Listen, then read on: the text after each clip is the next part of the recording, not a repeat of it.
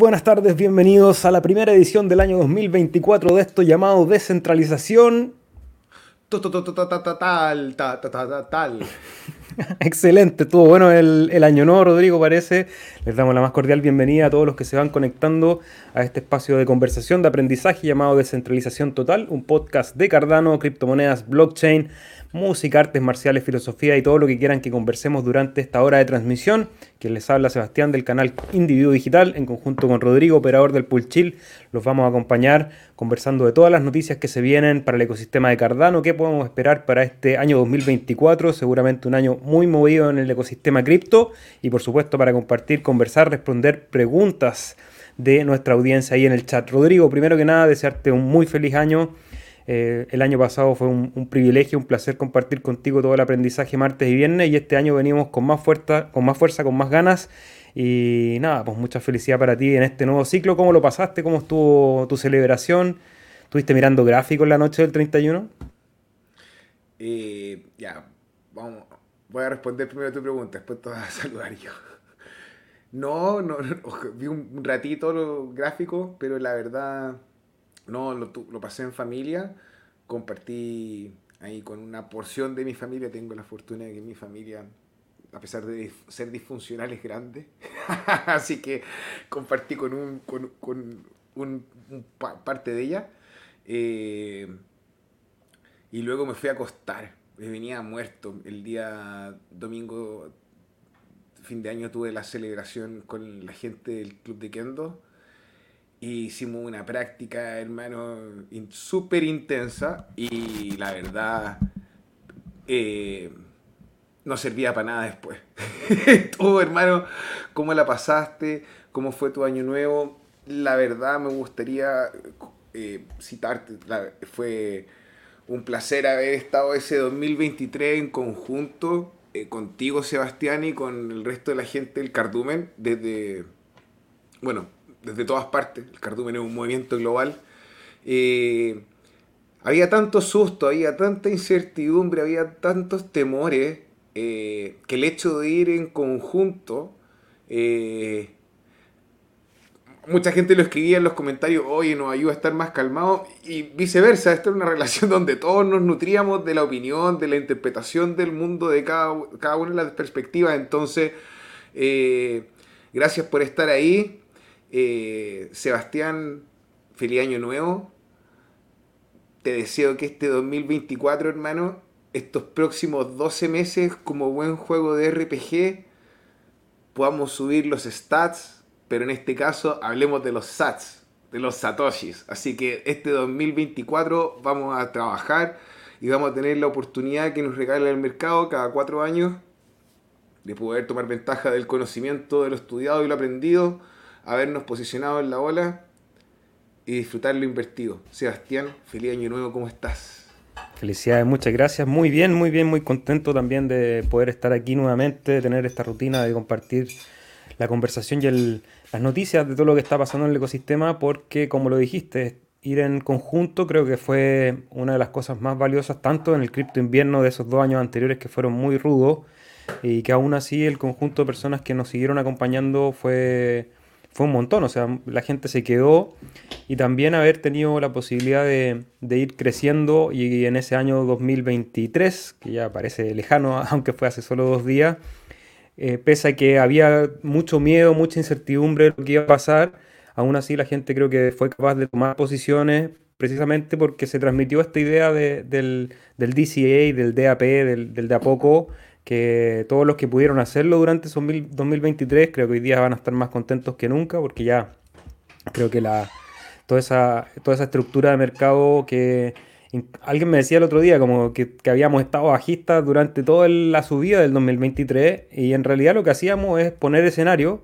pero siempre el, el no consejo de inversión era era poder ir armando un portafolio de a poco en esos momentos donde el precio estaba todavía ahí en una incertidumbre, si volvíamos a los 15, los que pudieron armar toda esa estrategia creo que eh, lo hicieron de una manera correcta. Y este año también hay que ir revaluando cómo vamos haciendo esa lectura mes a mes, capítulo a capítulo, vamos a ir viendo qué noticias tenemos para ponernos toros, qué noticias tenemos para ponernos osos y en base a eso seguir una estrategia interesante. Vamos a saludar primero a nuestros amigos antes de ir con las noticias. Tenemos hartas cosas para conversar. Primero a Cripsy, uno de los grandes seguidores del canal. Te mando un gran abrazo, amigo. Un muy feliz año. Vin Mil también. Mucho éxito para ti en este 2024. Jack Doe dice saludos máquinas, ¿cómo estás? Vin Mil dice estoy full invertido nada. Con algo de liquidez todavía tengo miedo, jajaja. Eh, creo que ya estamos aquí, aquí estamos los reyes de los sobreinvertidos en nada.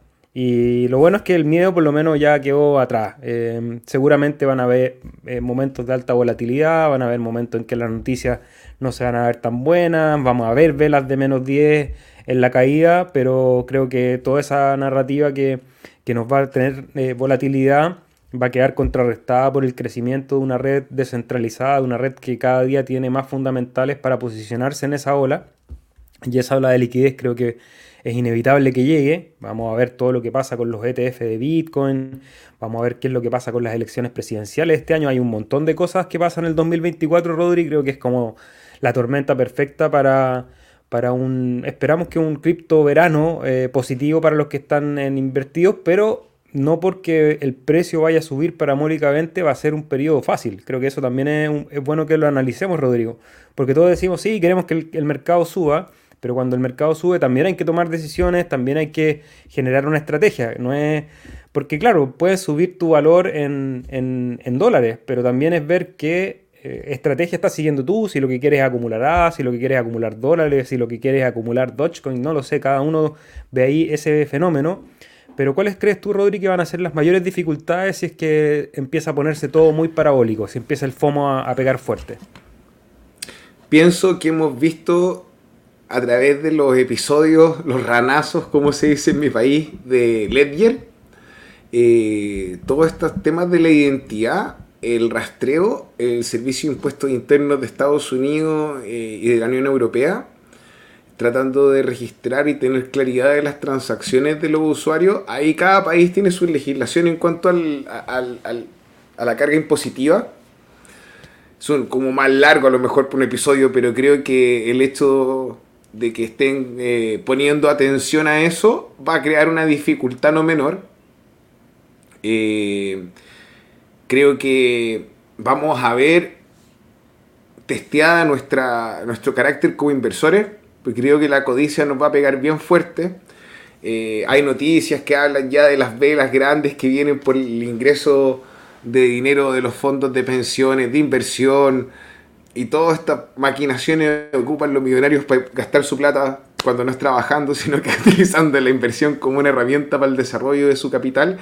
Eh, vamos a ver que toda la marea sube. Entonces, tener un plan, tener una estrategia va a marcar la diferencia entre los jugadores que sobreviven y los que tienen que esperar un próximo ciclo para hacer efectiva su, ganancia. Por lo demás, Sebastián, eh, el mundo no ha cambiado en la forma en la que administran eh, el poder, la economía y los planes. Por ende, estoy súper confiado que aparte de las elecciones, aparte el ETF, viene el halving.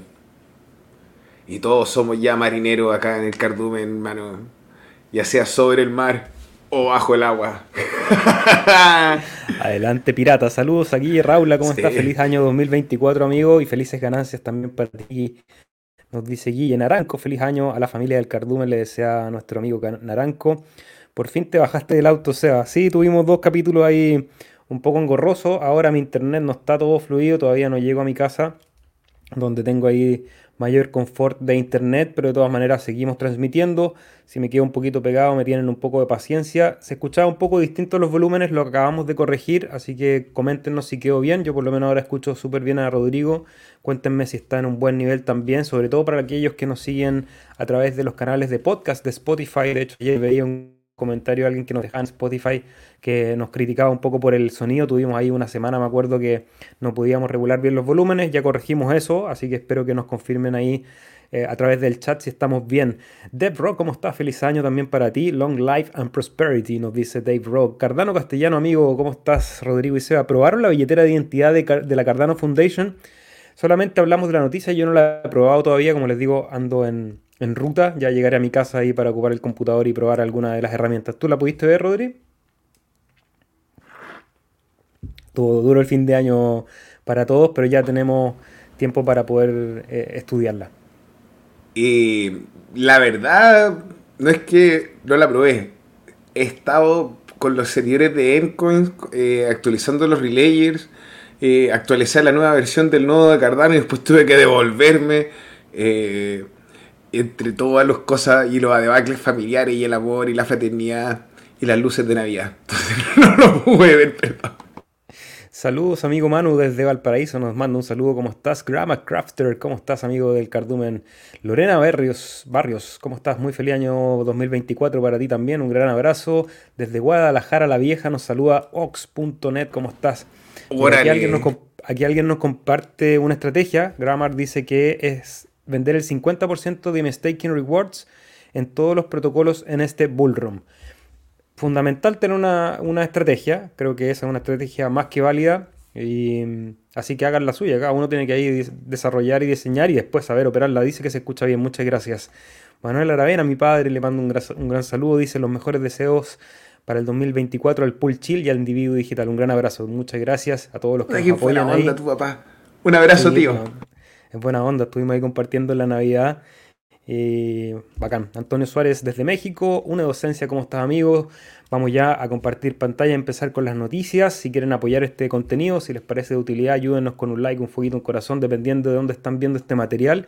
Se me olvidó ponerle que transmitiéramos en vivo en Instagram. En este momento estamos transmitiendo en Facebook, en YouTube, en Twitter, en Twitch, en Odyssey y en Instagram. Estamos ahí en vivo y en directo, así que a todos los que se conecten en esas redes, saludarlos. En Spotify también, si nos están viendo en diferido, recuerden que si nos ven en diferido, a través del casillero de comentarios pueden hacer sus preguntas y nosotros durante la semana vamos a estar contestándolas, Rodrigo.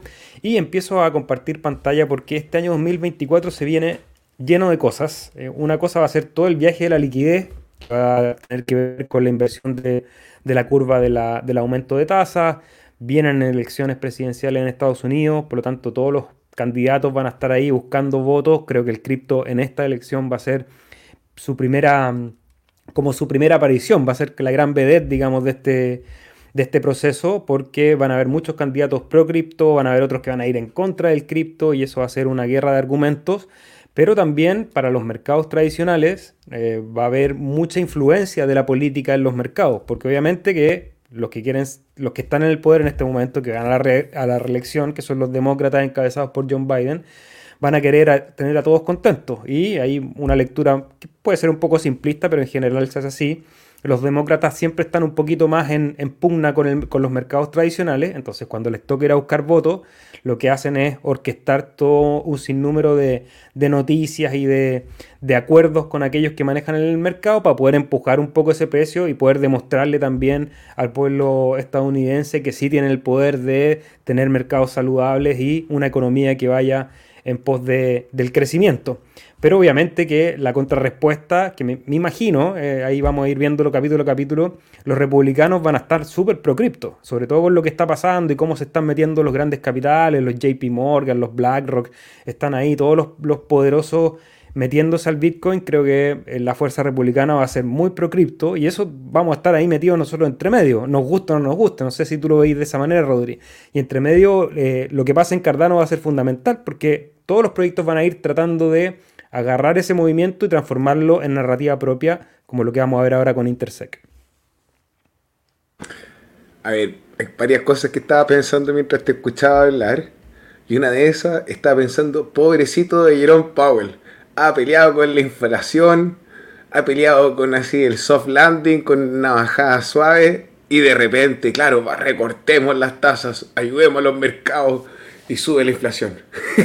más complicado que el trabajo de Jerome. Eh, lo segundo, ya un poco más en contexto de Cardano, eh, claro, esta transición de IOHK o IOG de estar muy relacionado con el protocolo de Cardano de forma directa, ser la empresa que lo desarrolla, eh, con todos estos cambios que hemos visto en el protocolo desde el lanzamiento de Shelly hasta la fecha, hay más gente involucrada que la triada original. Entonces, el hecho de poder eh, ver ya y tener claridad que todas las conversaciones del 1694 eh, el contingent staking eh, y todo lo que fue las decisiones en la cadena fue netamente una metida de la punta de los dedos de los pies a un océano que es la época de la gobernanza. Viene este Hartford y este Hartford que me imagino que nos va a hablar el Seba, es el Hartford que viene a plantear lo que estaba en la constitución mínima viable. Se, se habla de que debiese ser entre el primer trimestre y el segundo trimestre del 2024. Y hay una versión previa del nodo que venía a estar antes de la versión 9, que debiese estar eh, y debería correr introducir esto, herramientas de gobernanza, más hubo una dificultad en el nodo, entonces lo están mejorando. Eh, Creo que ya haber pasado los repositorios de IOG a Intersect para el nodo de Cardano y la actualización del mismo eh, es un paso más a, no tan solo dentro del esquema de la comunidad de Cardano, sino que para los entes reguladores y para el status quo del mundo que se descentraliza la red. No todo el mundo le gusta la idea de votar no todo el mundo tiene el tiempo y tiene la posibilidad de hacerlo. Está bien. Pero existe esta herramienta de la democracia líquida. Puede ser que sea fácil de usar, eh, user friendly, amigable con el usuario o no. Esto lo vamos a ir trabajando. Eh, pero creo que este hard fork, Sebastián, nos va a ayudar a sacarle toda la atención eh, y realmente ayudar a sostener el argumento que somos un ente descentralizado como blockchain. Entonces, creo que es parte de una agenda saludable para el ecosistema de Cardano. Una buena reflexión y aprovecho ahí algunos comentarios que están apareciendo en el chat para hacer un, un, un, overview, un resumen de qué es lo que podríamos esperar de esto que llamamos gobernanza. Durante el año pasado hubo mucho interés y mucho trabajo detrás del CIP 1694 SIP es la sigla que define los Cardano Improvement Proposals, es decir, las propuestas para mejorar el código de Cardano. Dentro de esas propuestas apareció el 1694, que era esta idea de tener una herramienta para poder gobernar la red.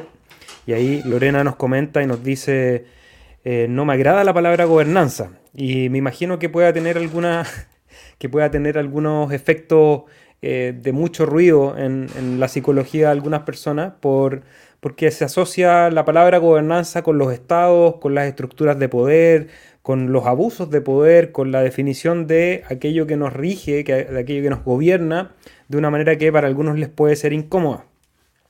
Entonces, por eso esta discusión y todo lo que va a pasar con el Hartford de Chang va a ser bastante complicado. Yo creo que no va a ser fácil y ahí creo que Lorena tiene mucha razón porque hay gente que tiene distintas maneras en cómo se deben tomar las decisiones en un grupo humano. Primero, entender que gobernanza no es ni mucho más ni mucho menos tampoco que la necesidad que tenemos de poder tener herramientas para tomar decisiones en los colectivos. Y ahora tenemos un colectivo que es probablemente de los colectivos más grandes que se han conformado en la humanidad, porque usamos la red digital para conectar personas, eh, usar un protocolo, que es este protocolo llamado Oroboros, que eh, rige un poco cómo funciona eh, la red de Cardano, que nos permite transferir valor, nos permite firmar acuerdos, pero ese protocolo tiene que ir actualizándose, tiene que ir cambiando, tiene que ir mutando, tiene que ir adaptándose también a las necesidades que tienen las personas de usar esa tecnología. Y para eso hay que tomar decisiones. Entonces, Lorena puede decir, no me gusta la gobernanza, pero entonces, ¿quién va a tomar las decisiones dentro de esa red? Hasta este momento, las decisiones mayoritariamente las había tomado IOG, Emurgo y la Fundación, cada vez con más actores que iban interactuando con la red, con el protocolo, e iban tomando decisiones de manera paralela o de manera periférica a estas tres centralidades.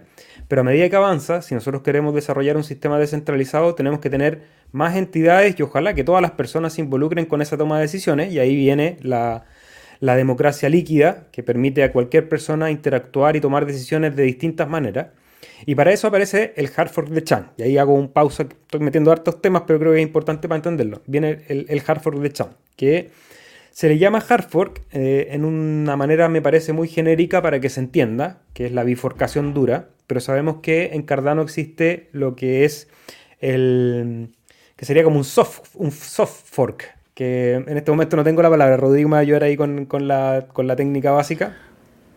una actualización suave, una actualización que no, que, que no o que no cambia el código. Es una continuación que permite mantener el código original. Es que esa es la gracia del hard fork eh, combinator, que es la herramienta que nosotros tenemos. Que es una, una pieza de software que nos permite actualizar lo que nosotros estamos trabajando entre una versión y otra del protocolo eh, hay cambios que se pueden ingresar con el hard fork eh, combinator y hay otros cambios que son que requieren eh, de más llaves, que son cambios aún más grandes. Entonces, te dejo, te devuelvo lo, el micrófono a los estudios, Sebastián. Excelente, muchas gracias ahí por el apoyo. Me refería efectivamente al hard fork combinator. Entonces, dentro de esa actualización viene esta actualización de Chang, donde se incorporan las propuestas del ZIP 1694 entonces permite que ya tengamos en el código, es decir, en el programa, en el software, la posibilidad de tomar decisiones. ¿Cómo van a ser esas decisiones? A través de la votación en billetera, a través de los D-Reps, los operadores de pool también van a tener un rol importante en este hard fork. Entonces ya no son solamente esas tres entidades las que toman decisiones en la red, sino que empiezan a ser más actores los que toman decisiones en la red. Y dentro de lo que ha ido sucediendo, y por eso les traigo este roadmap de Intercept, esta nueva asociación basada en miembro, que aparece como un nuevo polo de, interferencia o de operación del, protocolo. Entonces van a haber más entidades que están tomando decisiones, que entran en la discusión. Entonces, con esta herramienta de software, más personas van a poder ponerse de acuerdo de cómo se actualiza y eso le va a dar la real descentralización también a la herramienta que tenemos hoy en día. Y esa va a ir avanzando eh, durante el año 2024, perdón, ahora sí, con, los con la serie de talleres para hacer la constitución global que vendría a ser a finales de este año. Durante el primero, segundo y tercer cuarto se van a hacer estos talleres, así como se hicieron los talleres del 1694, donde se pudieron determinar cuáles eran los parámetros que tenían que eh, ponerse en esta actualización. Ahora viene la constitución, es decir, cómo van a ser las representatividades dentro de ese protocolo para, esperamos que al final del año 2024, oye, mira, es bonita la página como hicieron el roadmap, ¿eh? tengo que decirlo, no sé si lo habíamos revisado aquí en vivo, pero es interesante esta idea como del, la espiral en que uno va avanzando. La fase del bootstrapping, o sea, el lanzamiento, va a ser en el segundo semestre de este año. Y el, el cuarto cuarto del 2024 sería la convención constitucional y el voto en la constitución dentro del CIP 1694. Entonces, viene un periodo muy interesante para Cardano. Creo que una de las cosas que van a determinar la descentralización de una red es que cualquier miembro que utilice el protocolo pueda ser partícipe de esa organización. Eso nos va a transformar en el DAO más grande probablemente del mundo, es decir, una organización basada en personas que toman decisiones de la red. Y eso va a tener un montón de implicancias, Rodri nuestro amigo, una docencia ahí, el pata, hacía una pregunta que es legítima. Y preguntaba, ¿irá a generar una, gobernanza de la oligarquía? Creo que era la pregunta. A ver si la pone usted, mi perro. Voy a buscarla. Que me parece válida. Y partamos revisando qué es lo que significa una oligarquía. Una oligarquía significa que es un gobierno donde las decisiones se toman por un conjunto minoritario. Eso para hacerlo súper simple. Es un gobierno de pocos. Entonces, eh, sí es probable que ocurra, si somos francos, eh, tal cual como ocurre con la delegación, que habían 3.000 pools y saturados, no sé, una porción muy chica y, había a veces por tendencia. Llegaba alguien nuevo y, estaba de moda y bueno, saturó su pool en un mes. Y, todos los que estábamos trabajando por años así lo miramos nomás. Entonces ocurre y presenta un desafío bien grande a la comunidad que es el voto. Entonces, claro, puede ser que tú no tengas tiempo para estar votando, pero tú crees que Sebastián va a, hacer un buen trabajo como D-Rep. O el Seba, por ejemplo, dice, no, yo no quiero, voy a votar con Rodrigo. Yo voy a hacer un buen trabajo como D-Rep. O tú, pata, a lo mejor una docencia, hermano, usted quiere ser D-Rep. Entonces usted va y se postula.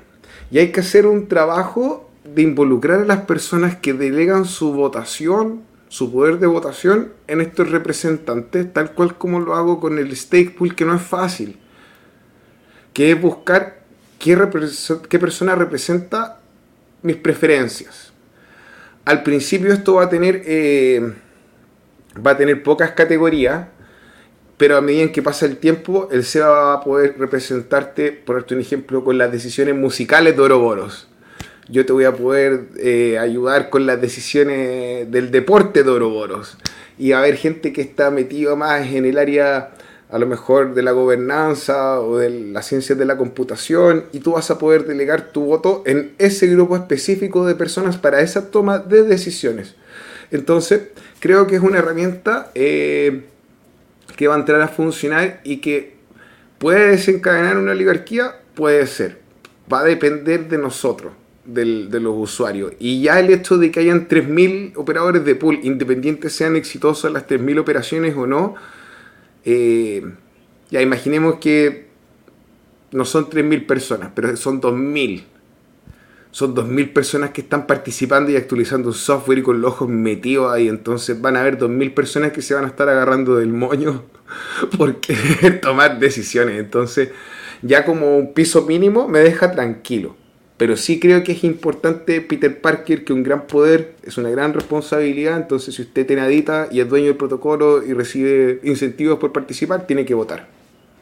Excelente. Y seguimos con las noticias del protocolo de Cardano con uno de sus proyectos que nosotros hemos venido hablando desde hace un buen rato ya, que es el proyecto de MAIS, de los amigos de MAIS, M-A-Y-Z, porque eh, lo decíamos durante el año 2023, estamos esperando que ahí que empiece a haber una herramienta disponible de este protocolo que lo que hace es poder tener fondos de inversión dentro del ecosistema de Cardano y ya están preparando su testnet y nos están ahí enviando un Twitter para que lo podamos empezar a utilizar, Rodrigo. ¿Cómo, cómo lo ves?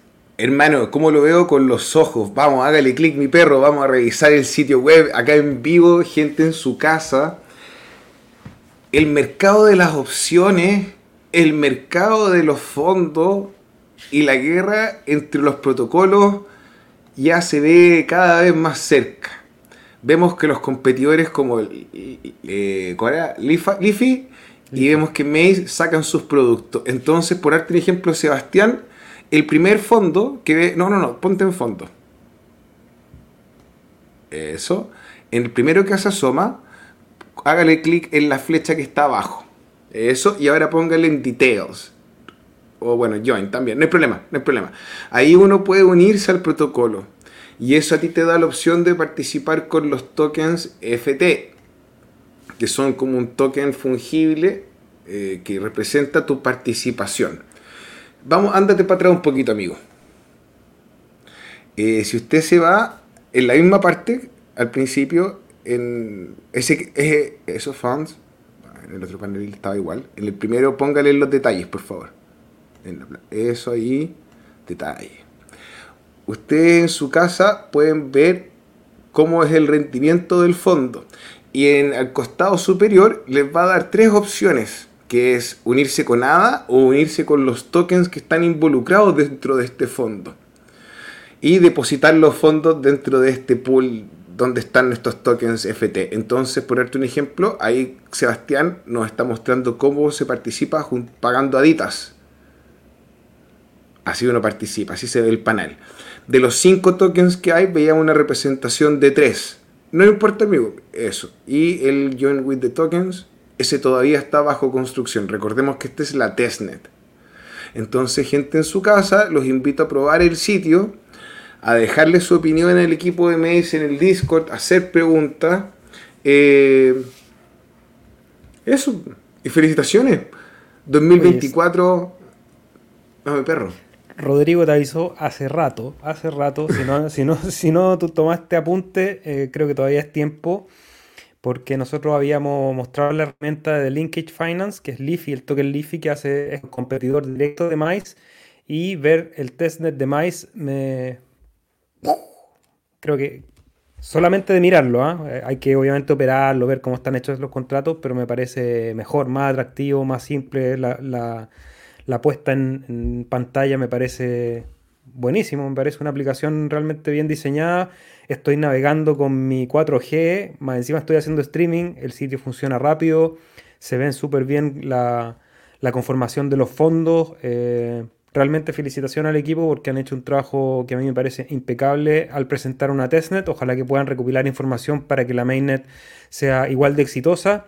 Así que nada, felicitar al equipo y me parece una herramienta buena. Siempre trato de ser lo más objetivo posible para decir cuando algo me gusta, cómo se ve en pantalla, cómo está organizado, los colores que se eligen, la legibilidad, sobre todo en estos protocolos que de repente tienden a ser confusos eh, para la persona que recién llega, que es como, ya, a ver cómo, cómo funciona esto eh, en, un simple en un simple golpe de vista.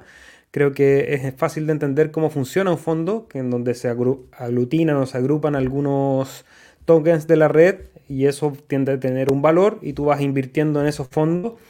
Y me imagino, no sé si de ellos tendrán también, al igual que el IFI, la posibilidad de crear tus propios fondos. Bueno, ahí vamos a estar haciéndole un seguimiento a este proyecto, felicitar al equipo y aquí están los detalles que nos entregan en su, en su Twitter. Así que Mice Protocol, otro de los proyectos que sigue dando que hablar, al igual que Iagon. Cuéntame, Rodri.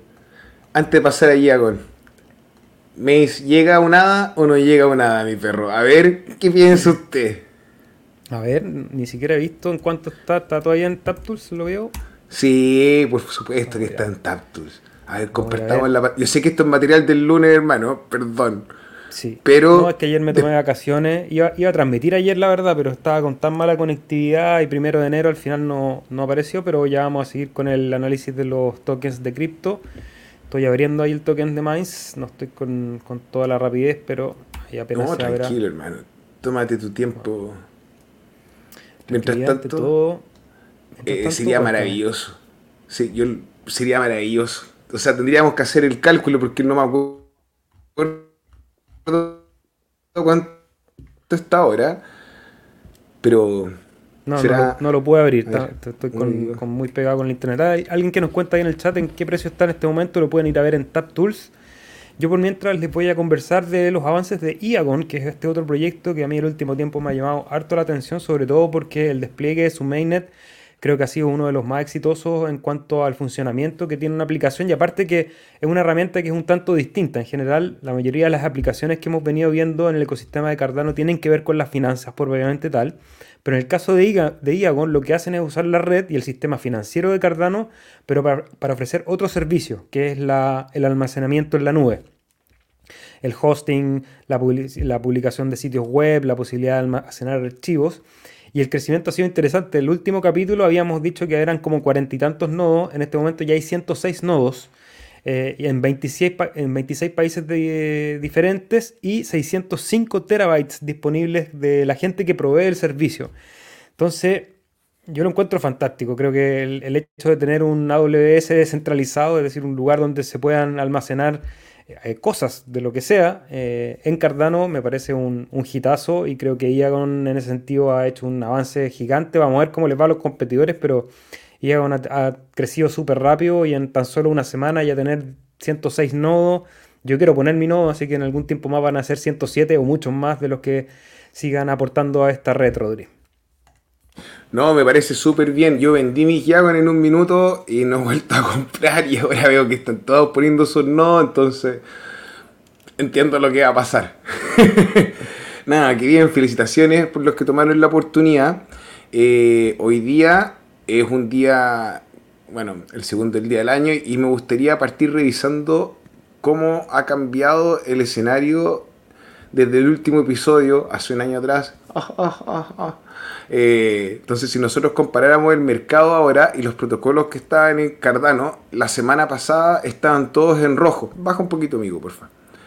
Si ustedes lo miran esta semana, se ven en verde. Aún así, si nosotros pudiésemos revisar en TapTools, podríamos evidenciar que la mayoría de los tokens nativos de Cardano han estado a la baja último tiempo.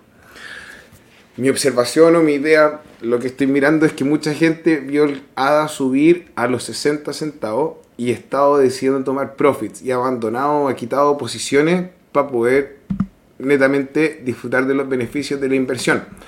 Eh, aún así, es interesante ver cómo, si no me equivoco, a ver, baja amigo, por favor, un poquito. Baja más, baja más, despacito, baja más, baja más, eso. Mira, veo a Serra, veo a Meowswap, veo a Tangent Protocol que después del hack quedó en cero. No sé si, si, no sé si eh, Dex Hunter está acá, pero ya veo productos nuevos. Eh, lo que me deja súper contento. Eh, creo que Rebuto es algo que hemos estado todos mirando a huevo y va a sorprender. Algo me dice ahí, ahora que lo estaba leyendo, algo me dice ahí que va a tener bueno, bueno movimiento. Por lo demás, eh, el mercado y la posición en la que estamos, si lo vemos en nada, Seba, creo que... Eso ahí, mi amigo. En nada, en este momento estamos en 832 millones de de valor total bloqueado. Maravilloso. Eh, creo que esto nos va a jugar súper a favor al momento del, de que empiecen a subir los precios y disminuye la liquidez en los exchanges, en los exchanges y veamos cómo el precio de ADA sube. Por lo demás, eh, ¿viste este Twitter, Seba? Lo vi ahora en la mañana mientras estaba estudiando, que nos habla otro trabajo, otro tremendo trabajo del J de C-Timelines, para los que quieran revisar información gráfica de cómo ha ido evolucionando la red de Cardano, pueden seguir a ctimelines-io en Twitter. Y nada, este, este gráfico que nos presenta esta BJ habla del desarrollo, la cantidad de, de desarrollo de código dentro de todos los protocolos desde el año 2018 a la fecha. Claro, y ahí podemos ver que Cardano, si no me equivoco, estoy medio ciego, en la barra que es azul, la barra colorada es DOT, la barra gris es Ethereum, la barra verde es Solana. no, mentira. Eh, pero vemos que este año en particular DOT, o sea, no este año, el año pasado en particular, DOT hizo harto trabajo en su desarrollo en comparación con los otros competidores. Ethereum eh, está parejito. Puede ser que su trabajo se haya enfocado más en la red de segunda capa, dicen por ahí. Pero eh, Cardano mantiene su tendencia al alza. Eh, y que, bueno que no estamos mirando precio en este minuto, sino que estamos mirando el desarrollo tecnológico. Y bueno, eh, ¿qué patrón más alcista que ese, pues, amigo?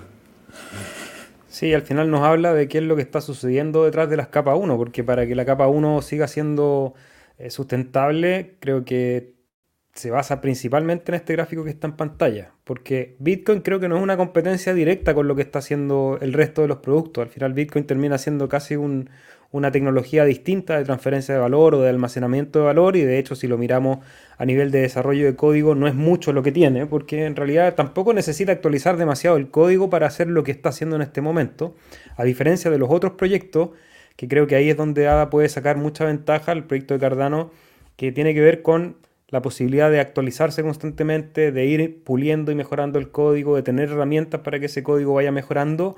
Y eso en conjunto con la gobernanza puede ser ahí un, un detonante de un crecimiento, ojalá que, no, que, ni siquiera nos imaginemos, porque me da la impresión que no tiene que, este gráfico me habla de que no tiene mucho que ver con lo que pase con Bitcoin, aunque en el precio probablemente sigamos moviéndonos un par de ciclos más en conjunto con todo el ecosistema cripto pero a nivel de desarrollo tener un software, y aquí es meramente técnico, un software, un programa de computación descentralizado y de código abierto que sigue actualizándose de manera constante y superior al resto, a los competidores, ahí hacer una mención, ya lo hiciste con, con DOT de Polkadot, creo que son esos dos proyectos los que van a ir compitiendo, creo que Ethereum, por mucho que hoy día tenga mucha más capitalización de mercado, me da la impresión que en algún momento va a ir tendiendo a la desaparición, Rodrigo. No sé. Eso es algo que yo hace tiempo que lo, veo, pero no va a ser algo rápido. No creo que otro proyecto lo vaya a flipear en este ciclo. Pero si esta tendencia se mantiene, en algún momento creo que no va a tener sentido tener redes que no sean capaces, de actualizarse y actualizarse bien con eh, la lógica del roadmap y de, este, de esta idea de colectivo de para dónde vamos, creo que es muy importante y ahí creo que ADA destaca por sobre Ethereum que han perdido un poco el norte. estuve viendo el otro día el, roadmap nuevo que mandó Vitalik y me pareció con poca claridad. Eh, más, más, allá de que técnicamente tiene un, tiene un buen punto, o sea, el, tipo sabe de lo, que, de lo que está hablando, pero para poder mover una comunidad que siga ese roadmap, creo que hay que tener una claridad mayor y creo que ahí estamos bien ubicados. No sé si tú lo veías así o estoy siendo demasiado maximalista, Rodri. Ya, voy a citar a alguien que no me acuerdo quién era, pero que me gustó mucho la opinión. En esta discusión, Vitalik, en la que está citando, hace mención a muchas a lo heterogéneo que es la comunidad de Ethereum y a lo diversa que, o sea, perdón, a lo diversa que es la comunidad de Ethereum y, y que no tiene ningún en este minuto como punto específico como Cardano, por darte un ejemplo, tratar de bancarizar a los desbancarizados, sino que es plástico.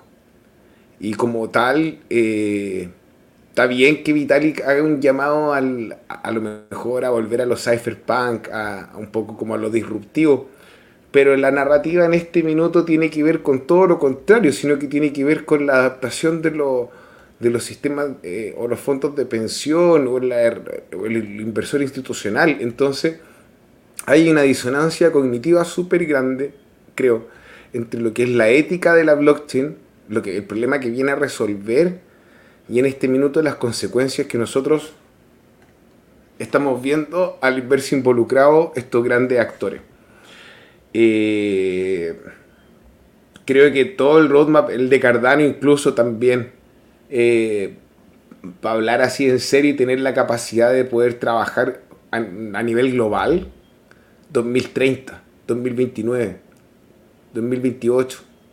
Porque Cardano, por ejemplo, aparte de la narrativa, vamos a ver lo que son las, las partner chain, todas estas cadenas que van a utilizar la seguridad de Cardano para crecer.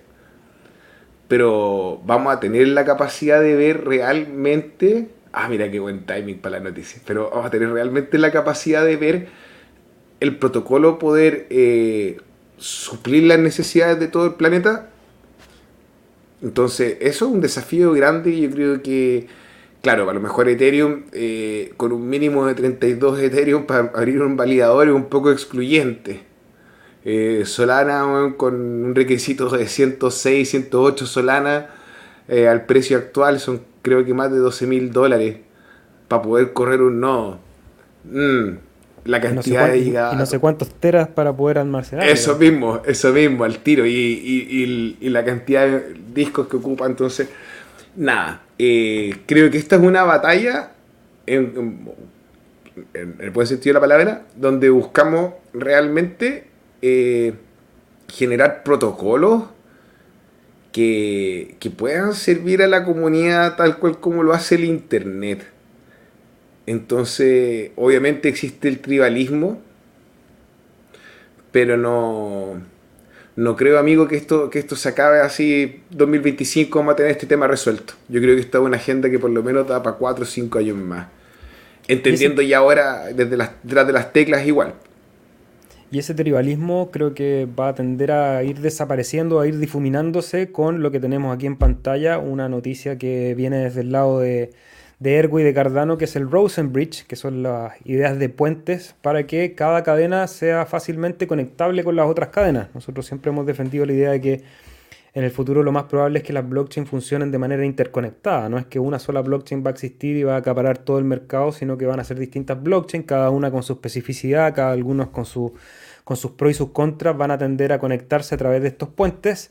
Eh, tenemos ya disponible la versión de mainnet de Rosenbridge que permite mover información, mover tokens entre la red de Cardano y la de Ergo.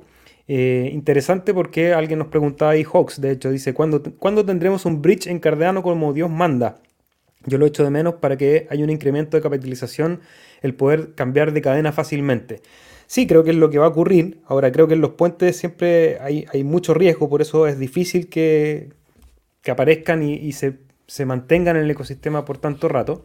Pero ya tenemos el, puente de Rosenbridge, que ahí ya en pantalla pueden ver la posibilidad de mover tokens entre la red de Cardano y la de Ergo.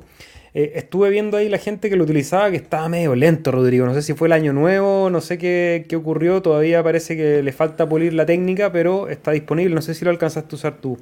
No lo he usado, pero sí estuve leyendo la documentación y estaban sacando una nueva versión del nodo anoche, creo. Eh, que venía a mejorar esta, esta estas, este, lo lento que era. Eh, obviamente hay que entender que Ergo es una red diferente a Cardano, por ende los tiempos que tienen entre los bloques son diferentes. Eh, no, pensamos, no pienso que esto sea normal que una transacción se demore horas y que sea normal. Pero, eh, pero sí creo que esta es una experiencia que se va a ir mejorando. En especial porque realmente este puente viene a conectar algo con Cardano y Cardano pues, se puede beneficiar y decir, uh, uh, interoperable. Pero este es un trabajo de ergo. Y este trabajo de Ergo va a ir conectado a otras redes. Y claro, maravilloso que vayamos en conjunto con Cardano, porque hay más liquidez en Ergo que la que hay en OneChain. Entonces ahora realmente podemos hablar de un puente que va a haber gente que lo va a usar. A diferencia del puente de OneChain que me duele decirlo, pero nosotros lo miramos, se abrieron las puertas de OneChain y... Ahí quedó. Y no llegó ningún OneChain. Oye, chiquillos, bueno, esas fueron las noticias del ecosistema de Cardano. Tenemos un par de noticias para conversar, qué es lo que podríamos esperar para Bitcoin este año 2024, pero antes de eso queremos hacer rápidamente la publicidad de este espacio. ChileStakePo.cl, un pool de Cardano operado por Rodrigo CHIL, lo pueden encontrar en cualquiera de las billeteras de Cardano, ahí delegan sus hadas, van a recibir recompensas época a época, pagando cada 5 días, tenemos 7.55 millones de hadas delegados, más de 1.280 delegaciones, y en esta época el 458 con el que empieza el año 2024, ya llevamos dos bloques hace tres días, ¿cuándo se viene el primer, el primer bloque del año, Rodri? ¿Se viene pronto? El primer bloque del año ya pasó, ah, hermano. Ah, hace nueve horas atrás. Ya llegamos dos ya. Dos este año. Sí. y este época se nos asignaron nueve bloques si todo sale bien. Yeah. Fuck yeah. Eh, ahora, es interesante, conclusiones y pensamientos del protocolo de Cardano. Cada día hay menos aditas. el bloque cada vez paga menos. Entonces, si alguien me pregunta y me dice, oye, ¿qué pasa con la delegación que el protocolo antes daba un 5, después un 4, ahora un 3.5, un 3.2? Compadre, amigo, querido, miembro del Cardoven, yo sufro lo mismo. Eso se llama un protocolo deflacionario. Bienvenidos. Y por lo demás me pone bien contento verlo de Rosen, me pone bien contento verlo de Endcoins, me pone bien contento ver que el pool va a tener la posibilidad de generar ingresos extra en base a su infraestructura para las personas que están delegando en el pool, no tan solo con meme-coins. Y acá hay algo que antes de pasar a Bitcoin, hermano, me gustaría hacer un. Así un poquito, ponerle un poquito de mi, de mi sabor. Gente en su casa, las meme-coins son increíbles. Me encantan. Me encantan. ¿Por qué? Porque son una apuesta. Y soy un apostador. Pero usted, hágase esa pregunta y sea claro y sea fijo y sea sincero con usted. He visto gente que le puso no voy a decir el nombre del token para no, para no, Pero una barbaridad de plata, gente del cardumen, menos 60%. Puede ser que su influencer favorito en el internet, en el cripto Twitter, lo esté. No, no, no, no, no, tampoco. Tampoco, tampoco. Pero puede ser que usted lo vea decir que esto va a generar eh, ganancias eh, o fondos generacionales que va a llegar hasta sus nietos. Si eso ocurre, no va a ser por comprar un meme Entonces, no tire toda su plata. No lo haga. Usted trabaja y, trabaja 8, 10 horas al día, 12 horas al día. No sea idiota. Sí, puede participar un poquito. Me, reconocí ludópata frente a usted. Esto es un minuto de franqueza. Pero gente en su casa, gente que se quiere quedar con tus hadas, ahora que empieza el bull market, aparte los estafadores, salen por montones. Sean cuidadosos. Saludamos a Roberto Jiménez, ¿cómo estás? Dice Seba, jovencito sin barba. Sí, me saqué la barba para este año 2024. Pato B, feliz año, ¿cómo estás? Javi, desde Bilbao, nos desea un feliz año y dice que este es el año de Midnight. Sí, este, esa va a ser otra información importante para el desarrollo del ecosistema este 2024. Ya lo vinieron calentando desde el 2023 a partir del Summit y con mucho empuje también de Charles Hoskinson, que es este token de privacidad llamado Midnight, con todo el rumor del famoso airdrop del token de Dust que... Perdón, eh, del token de Dust que, que se rumorea que le va a llegar a las billeteras de cada una de, las de los poseedores de ADA, una serie de cosas que van a pasar con Midnight. Vamos a ver, de a poco no hemos tenido mayor información. Víctor Izquierdo, ¿cómo estás? Dice que nos escucha desde la oficina minando Fiat. Se me hace oscuro aquí picando. Saludos, Víctor. Ánimo ahí. Bill Hernández, ¿cómo estás, amigo? Feliz año. No siempre puedo participar, pero siempre lo escucho muy, muy bien. Muchas gracias ahí. Si nos pueden apoyar con un like, un un corazón, siempre se agradece. Feliz año, Giorgio Pullman. Ya le respondimos a una docencia. Bitcoin AM, feliz año. BTC, imparable este 2024. Ya irá por el mismo camino. Ojalá que sea así. Sebas, que emites desde la cárcel. No, no, no, estoy fuera de casa eh, con este, bueno, muro de ladrillo que me sirve de, fondo. Eh, pero no, está todo bien. Vaya que te enfades. No, no me enfado para nada. Mano, ¿cómo estás? De hecho, si algún día caigo en la cárcel y puedo tener acceso a internet, sería divertido estar aquí eh, transmitiendo desde la, cal desde la húmeda y fría cárcel de no sé dónde. Yo te quiero hacer solamente un paréntesis, hermano. Estar en cárcel no es divertido. No, seguro que no, seguro que no. Pero si toca llegar, hay que hacerlo divertido. Es parte de la resiliencia humana de, hacer de lo difícil algo divertido. Vamos a estar haciendo ahí flexiones de brazo todos los días y martes y viernes transmitiendo descentralización total, si es que me dejan, por supuesto. Pero de momento me he portado bien, así que no creo que, vaya a llegar a ese lugar que va a haber un upgrade en Cardano. Eh, sí, constantemente hay upgrades en Cardano. Para eso están los ZIPs, eh, Cardano Improvement Proposals. Puedes revisar ahí el GitHub. Hay un montón de. Hablamos el último tiempo mucho del, del 1694 porque es el que tiene más atención, el que también ha tenido más fuerza de todos los actores para empujar a su desarrollo. Pero hay un montón de otros ZIPs que van actualizando el protocolo de manera constante. Franco Massive, ¿cómo estás? Dice que pongan su like, muchas gracias. Hoy pregunta para Tresor, ¿qué wallet le iría bien para Cardano? Hoy preguntaban para Tresor. El Tresor T es el, que sirve para Cardano. Tresor T, recuerden que hicimos un tutorial en el canal, revísenlo antes de comprarlo y aparte si es que lo pueden comprar desde el link, nos ayudan ahí con, unos poquitos A. Crypto Boys, ¿cómo estás querido amigo? Más cerca de los 2 dólares, vamos arriba. ¿Cómo pasaron el año nuevo? ¿Comieron mucho? Sí, lo pasamos bastante bien. Al principio hablamos un poco de eso. Yo comí un montón, Rodrigo. Me dediqué a eso el año nuevo. Comí, pero de todo, todo, todo, todo. Carne, pavo, verdura, fruta, picoteos, queso, todo, todo. Igual, hermano. Y me comí la comida del resto. Grammar Crafter pregunta si estamos emocionados por el launch de Axo. Recordad que el día 9 de enero, si no me equivoco, eh, viene el lanzamiento de Axo. Más que emocionado, expectante. Creo que hay mucho ruido detrás la testnet fue, fue impactante, la aplicación se ve buena, pero vamos a ver, no sé, Rodrigo se ríe, no sé, ¿tiene información Rodrigo? A mí me pasa algo bien curioso, obviamente esto es una especulación, pero si el ETF del Bitcoin se llegara a probar el día 10, no creo que llegue BlackRock y todos los otros a, poner su, a vaciar la alcancía ese día así en el mercado de una. Pero los especuladores van a saltar a poner su liquidez y otros van a querer shortear. Entonces que Axo haga su lanzamiento el día 9 en la sincronía universal. Si se llegase a decretar y saliese aprobado, uy uy uy, ¿qué va a subir ese token? Uy uy uy, porque salen con cerca de 280 y mil pico unidades. Entonces no salen con la totalidad del supply.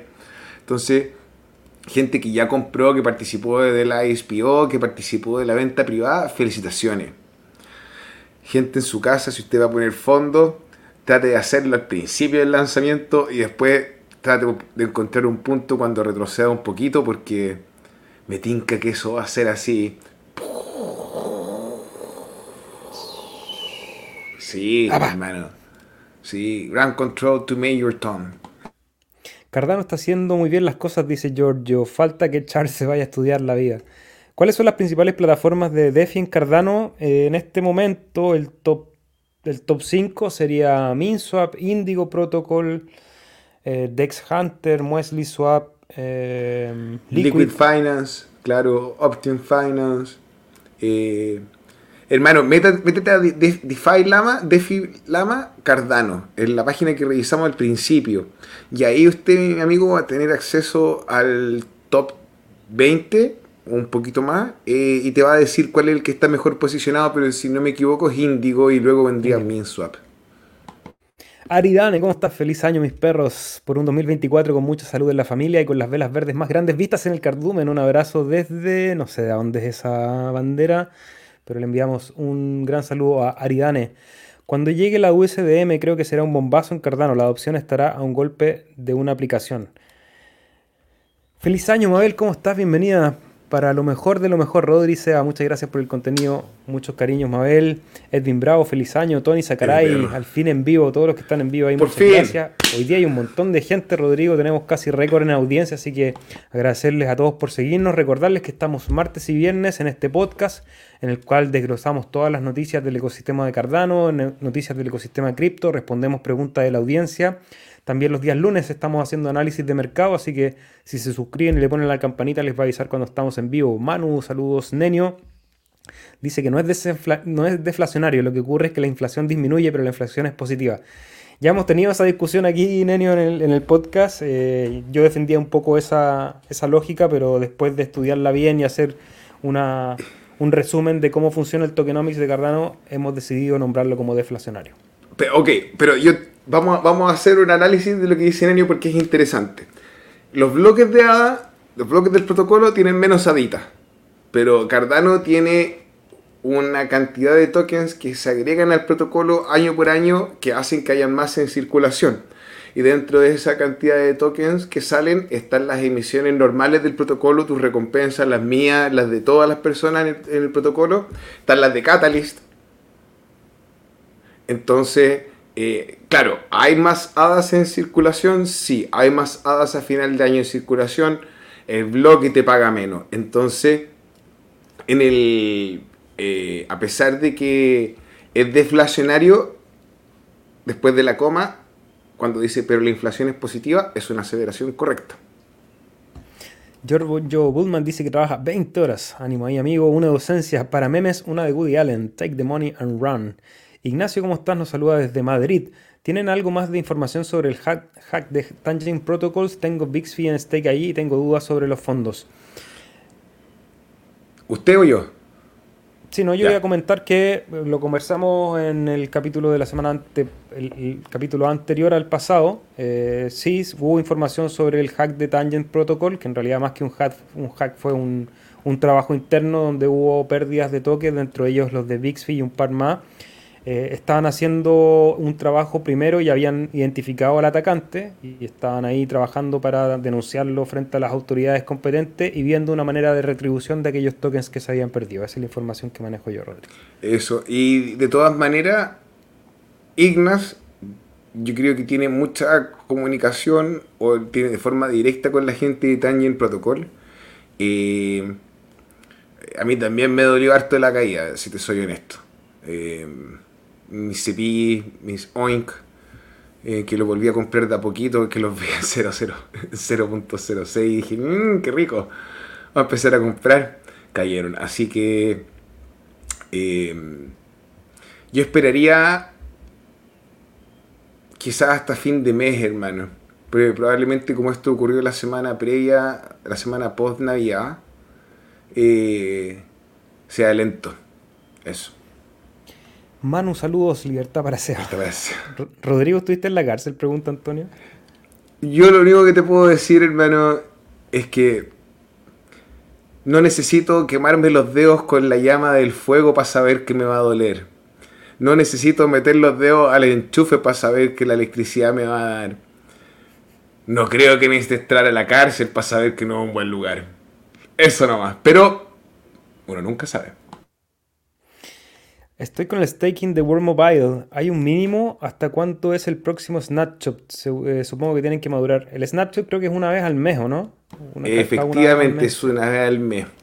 Y, aparece una tablet, eh, My Life Food, cuando usted ingresa al Vault, te dice fase 2, fase 1 ya pasó, fase 2 y te da una, una fecha de límite cuando debiese llegar el pago. Pero como dijo el SEA, creo que una vez al mes y no tenéis que mover los tokens nomás para que te hagan el pago. Si los mueves, no te pagan.